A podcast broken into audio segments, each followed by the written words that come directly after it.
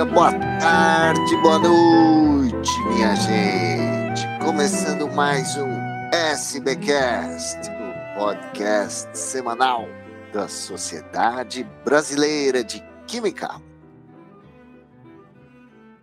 A 47 reunião anual da SBQ será realizada de 22 a 25 de março em Águas de Lindóia. Nas próximas semanas, nós vamos entrar em detalhes da programação, conhecer melhor algumas coisas que vão acontecer lá. E hoje estão conosco a Eduarda Moreira, do Instituto de Ciências Biológicas da USP, coordenadora do Comitê Jovens Pesquisadores SBQ, e a professora Vanessa Nascimento, da Universidade Federal Fluminense, também coordenadora do JPSBQ, para contar sobre as atividades do comitê na reunião anual. São quatro atividades, uma delas é o prêmio com a Royal Society of Chemistry, vai ter também um workshop, uma sessão temática e a assembleia, quando vai ser impulsada a nova coordenação do comitê. Bem-vindas, vamos começar aqui com a Eduarda Duda, né, conhecida como Duda. Duda, obrigado pela sua presença. Como é que vai ser é, o prêmio Royal Society of Chemistry e JP nesse ano? Oi, Mário. Oi, Vanessa. O pessoal que está nos ouvindo. Queria agradecer mais uma vez o convite, a gente aqui junto em mais um SBcast para falar um pouco das ações do Comitê de Jovens Pesquisadores. É sempre uma honra participar dessa iniciativa. É, estamos todos muito ansiosos pela RASBIC desse ano. O comitê vem se organizando já desde o ano passado para a gente entregar uma programação que seja de interesse dos nossos associados jovens pesquisadores. É, o prêmio, né, JP, Royal Society of Chemistry, RASBIC 2024, vai acontecer, assim como nos três anos anteriores, a gente está indo para a nossa quarta edição. É, essa parceria com a RSC continua. Queria mais uma vez fazer um agradecimento à Elizabeth Magalhães pela, pela parceria em todos esses anos. O prêmio ele é uma iniciativa é, voltada para os jovens pesquisadores, dividida em duas categorias. Na primeira categoria, a gente premia uma pessoa que esteja ainda no seu doutorado ou que tenha recém finalizado o doutorado e ainda não tenha passado para a próxima etapa. É uma premiação em dinheiro. Esse ano a gente vai ter um reajuste na premiação, então vai ser uma premiação de 1.800 libras para as duas categorias. Esse dinheiro ele pode ser usado nessa primeira categoria, né, para fazer uma viagem internacional, para participar de um congresso e apresentar o seu trabalho em um outro país. E na categoria 2, a gente tem a premiação para uma pessoa que esteja em pós-doutorado ou em início de carreira como pesquisador em algum instituto de pesquisa, ou na indústria, ou como docente na universidade. Então, a primeira categoria se chama doutorando ou jovem doutor, e a segunda categoria, jovem cientista em início de carreira. É, a gente já lançou os nossos editais, então acessem as nossas redes sociais para terem mais informações detalhadas sobre isso. Eu vou ressaltar aqui é, algumas alterações que a gente fez no edital desse ano, para todo mundo ficar bastante atento. É, primeiro, nosso período de inscrição se iniciou no dia 20 de dezembro e vai até o dia 19 de fevereiro de 2024. Para concorrer, os candidatos precisam mandar alguns documentos, que eu vou citar eles aqui para vocês já terem conhecimento, mas leiam o edital completo para terem mais informações. É, então, primeiro documento é um resumo vai ser submetido à 47ª RASBIC e que também vocês precisam mandar para a gente na inscrição do prêmio. Junto com o resumo, a gente está pedindo esse ano também o comprovante de submissão. Então, todo mundo que envia o resumo recebe um e-mail de confirmação, printa esse e-mail, salva ele como PDF e manda para a gente também. Além disso, as já conhecidas carta de motivação e carta de recomendação, Ambas têm limite de 500 palavras, fiquem atentos a isso, porque é um quesito de exclusão caso passe essa quantidade de palavras. E também esse ano a gente fez mais uma alteração que é a gente está pedindo o link do Lattes mas tem que estar tá muito atualizado. Então, atualizem o Lattes antes de enviar isso para a gente. É, o link do Lattes ele é um, um, documento obrigatório e a gente também pede que a pessoa envie um link de uma página pessoal profissional. Essa página pessoal profissional não é mais obrigatória como era nos anos anteriores, mas ela vai ser pontuada na avaliação da documentação do pessoal que se inscrever.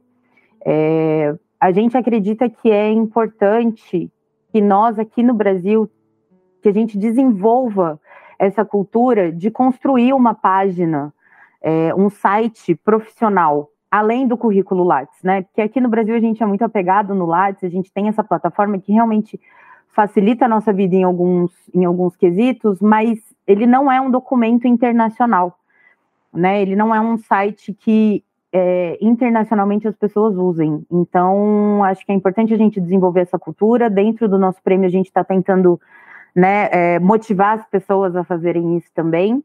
Então, é, façam um site, montem, tem várias páginas, uh, vários sites que você pode montar a sua própria página gratuitamente, você não precisa pagar para manter um site, mas é importante para visibilidade, para divulgação do seu trabalho, para divulgação científica também que, que mais pessoas tenham acesso ao trabalho que é desenvolvido pelos jovens pesquisadores uh, no Brasil. É, fala, a, Mário. A ideia desse site é que ele, ele seja assim um, alguma coisa que resuma o Lattes, ele deve ser bilíngue, ele deve falar com leigo, ele pode usar outras mídias. Como é que você enxerga assim, um, um bom site de um jovem pesquisador? Se a, se a professora Vanessa quiser é, é, participar aí dessa, dessa conversa também, bem-vinda.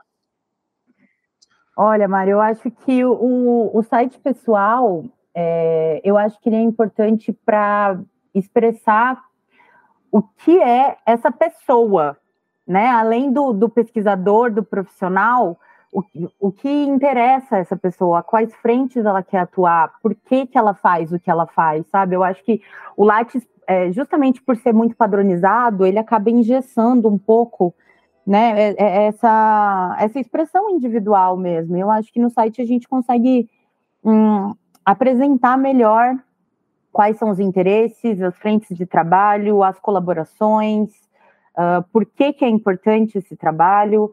Lógico, é, é legal e é importante também colocar links para esses uh, sites como o Lattes, o né, o, até às vezes sites da universidade que as pessoas têm também, uh, até o próprio LinkedIn, que é uma rede social profissional também, é, mas além dessas plataformas que já têm né, essa, essa padronização, essa, essa carinha meio igual para todo mundo, eu acho que no site cada pessoa consegue colocar ali o, o, a sua própria expressão e eu acho que fica bem interessante. Duda, é, vou, vou, já que o Mário me chamou, vou, vou complementar.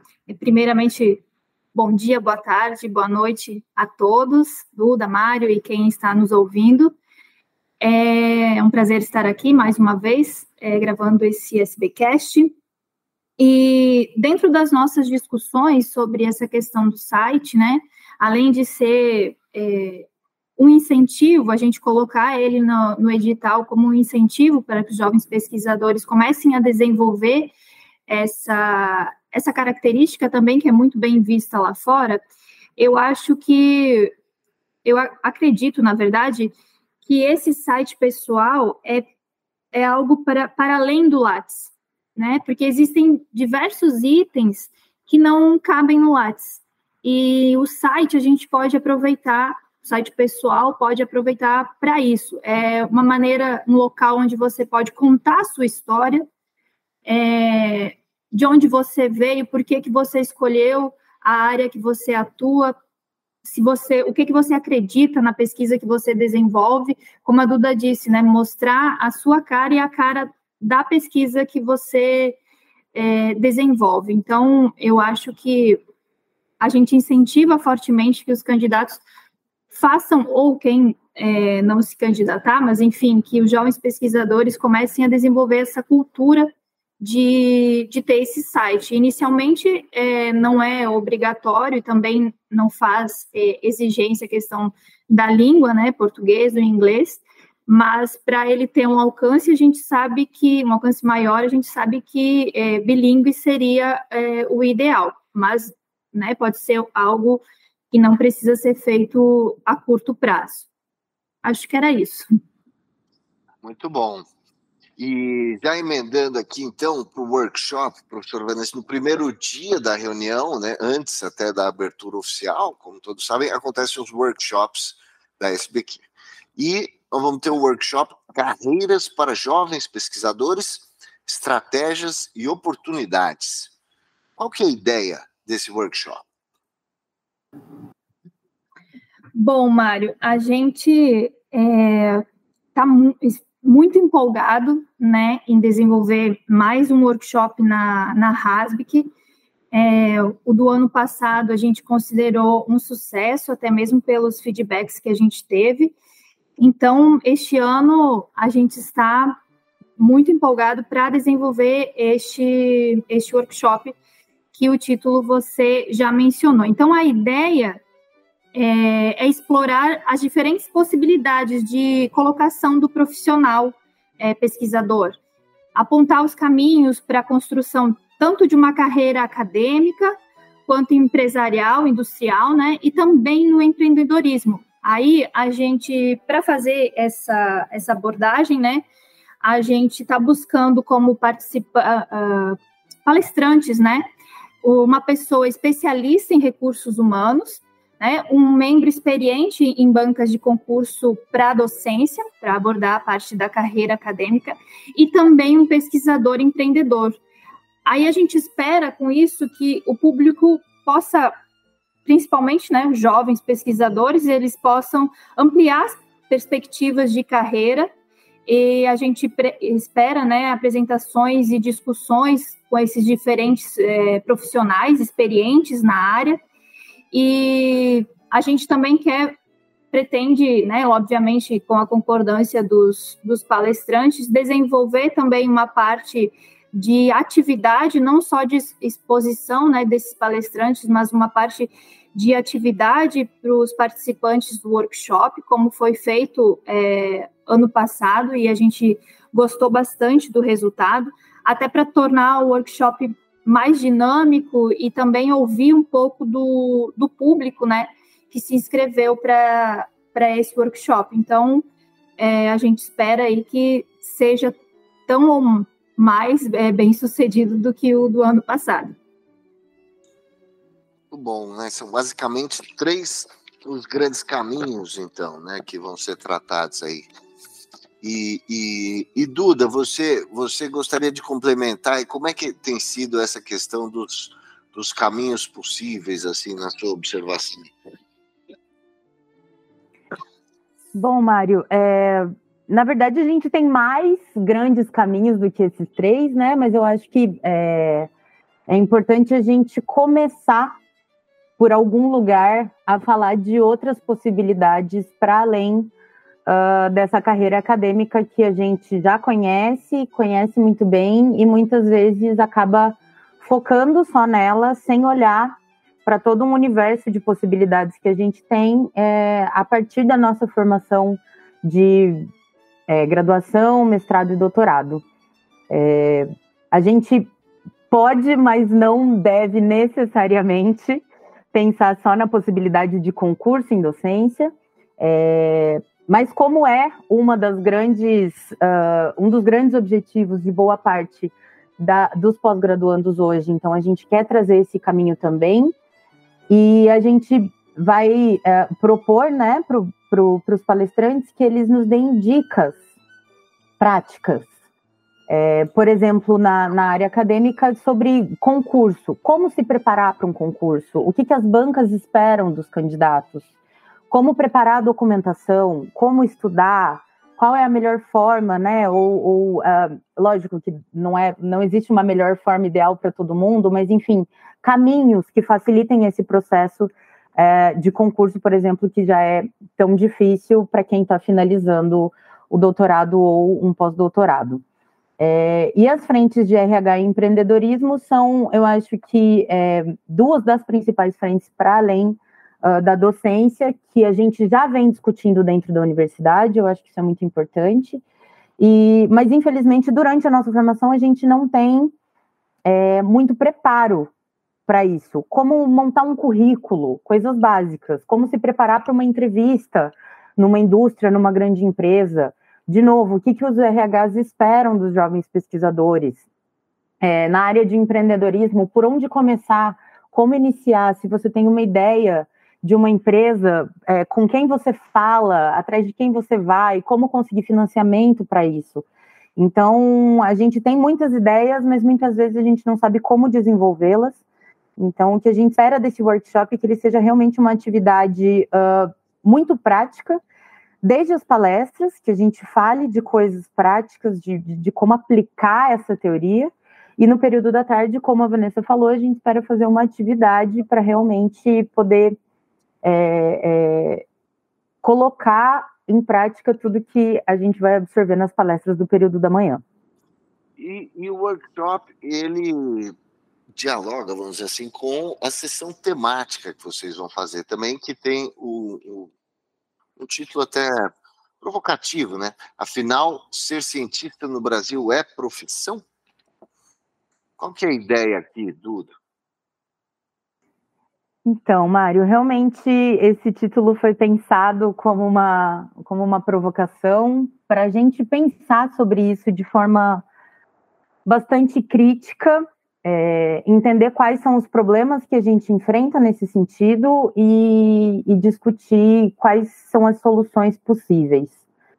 É, a gente quer levantar essa discussão porque muitas vezes, é, para você conseguir ser cientista no Brasil, trabalhar com ciência, você precisa buscar outros caminhos. Então, ou você precisa ser docente, ou você é contratado como analista em uma indústria e você desenvolve a atividade de cientista.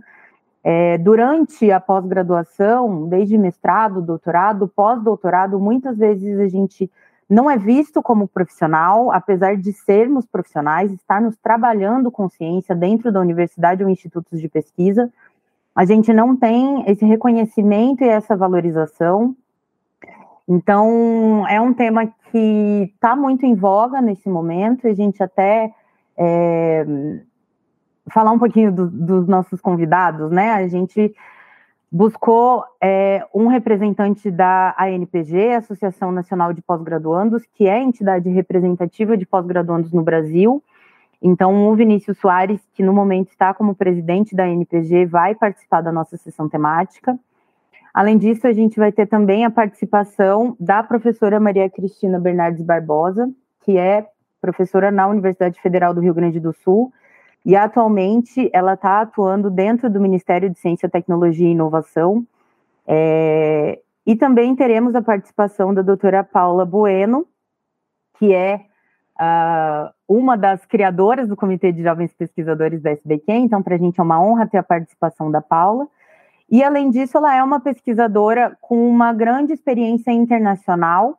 É, então, acho que além de olhar para as problemáticas e as soluções que a gente tem dentro do nosso país, é importante a gente olhar para fora, para outros países, é, e ver como que é essa valorização, essa profissionalização da ciência fora daqui, muitas vezes para a gente ter como exemplo, né, tanto do que deu certo quanto do que deu errado, e ver possíveis caminhos dessa profissionalização da ciência no Brasil também. A gente fez no começo da, dos Jovens Pesquisadores SBQ uma série de conversas sobre essa questão, justamente, sobre, por exemplo, como é que o, o pós-doc é tratado fora do Brasil e aqui em termos trabalhistas, e, e a questão das bolsas né, de pós-doc que andaram dando uma minguada. É, professora Vanessa, qual a sua visão nesse ponto? Então, Mário, é, eu acho que já está mais que na hora da gente discutir e falar sobre isso. Eu acho que o, o título, como a Duda disse, ele foi provocativo, inclusive a gente estava um pouco é, receosos de que pudesse haver algum alguma questão relacionada a isso, que a gente tivesse que modificar esse título, mas é, a diretoria e o conselho nos apoiaram, então a gente agradece aqui também, é, porque eu acho que realmente a gente precisa é, provocar, porque está mais do que na hora da gente ver os exemplos lá fora e profissionalizar os nossos é, pesquisadores e até por uma questão de, de valorização. A gente teve aí toda a pandemia e as questões, a gente viu o quão importante a ciência é, já era antes, mas ficou é, estampado, né? Foi muito mais visto, então eu acho que é, a gente precisa também é, reconhecer isso. E, mas assim, a gente já está falando, ter um tema desse numa sessão temática na RASP, já é também um grande avanço, e a gente está com uma consulta pública também aberta de um projeto de lei, a gente tem compartilhado nas nossas é, redes sociais, é, e esse projeto fala sobre a incorporação, de maneira geral, né, incorporação dos anos de pós-graduação na aposentadoria. Então, eu acho que esse é, e também temos um. É, tivemos um webinário né, no, na JP também falando sobre isso, e como a representante da NPG falou, é, esse é um primeiro passo, né? A gente conseguir é, a aprovação dessa lei já é um primeiro passo para a profissionalização dos, dos cientistas. A gente está muito feliz com o aceite das pessoas que a gente convidou, eu acho que a gente jogou é, bem alto, né, para conseguir, é, para convidar, né, e aí a gente teve a feliz, o feliz aceite deles, então eu acho que vai ser uma sessão temática bastante proveitosa, e nesse caso, não só para os jovens pesquisadores, porque a gente precisa também do apoio dos demais pesquisadores sêniores e em é, meio da carreira, que a gente costuma dizer, para que isso de fato evolua. Certíssimo. Mário, é, queria só fazer um adendo aqui. Uhum. Como a, como a Vanessa mencionou, a gente já fez uma primeira atividade nesse sentido de, de profissionalização, né, dos jovens pesquisadores, principalmente. É, esse webinário está disponível no nosso YouTube. É, e, e, a gente está buscando trazer cada vez mais uh, instituições para essa discussão. Então, no webinário, a gente teve tanto a participação de uma pessoa da NPG quanto de um representante da CAPES. E agora, é, na nossa sessão temática, a gente tem novamente a NPG, que acho que é importante a gente ouvir, né, essa entidade.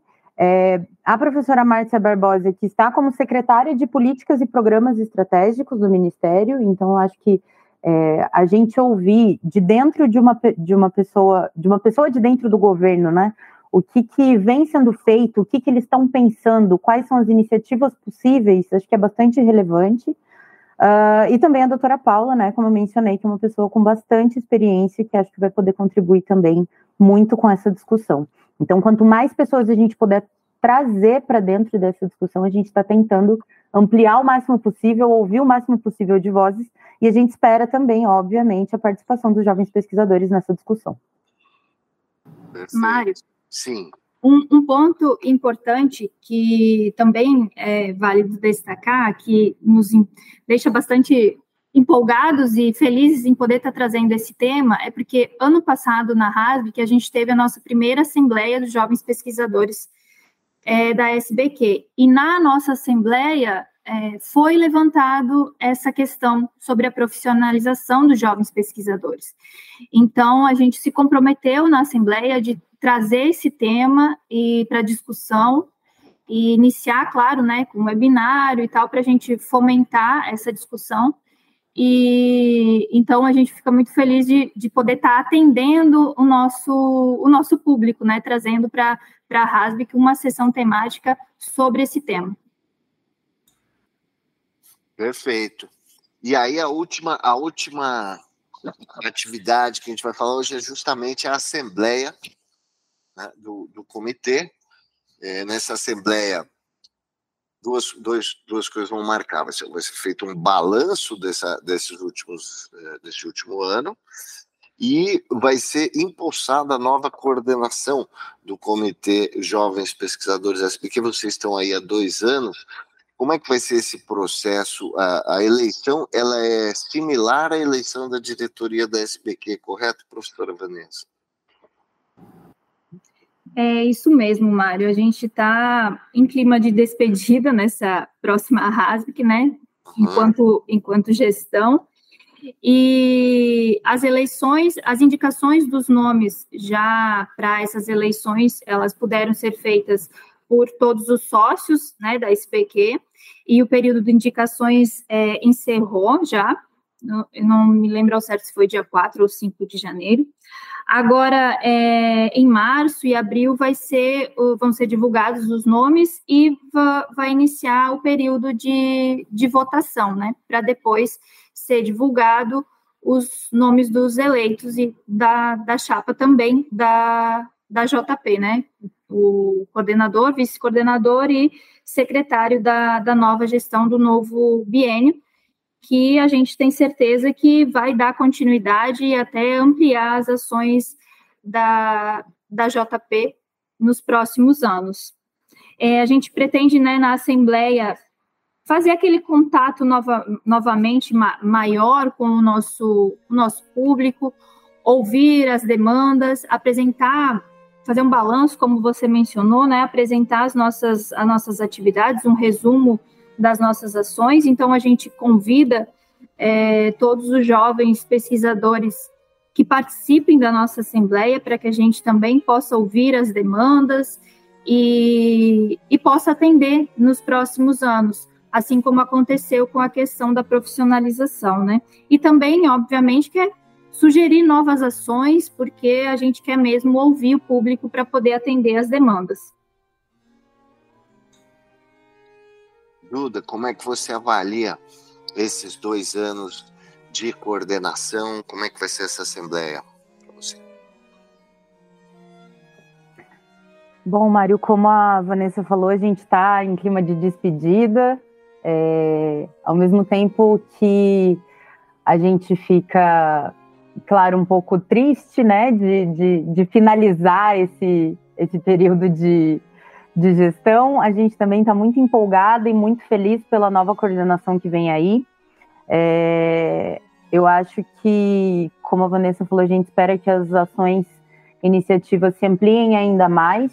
E fazendo um balanço desses dois últimos anos, é, eu vejo que a gente já iniciou essa ampliação, né? Hoje a gente iniciou o Comitê de Jovens Pesquisadores com quatro pessoas. Hoje a gente tem uma equipe de aproximadamente 20 jovens pesquisadores, divididos em cinco equipes dentro do comitê.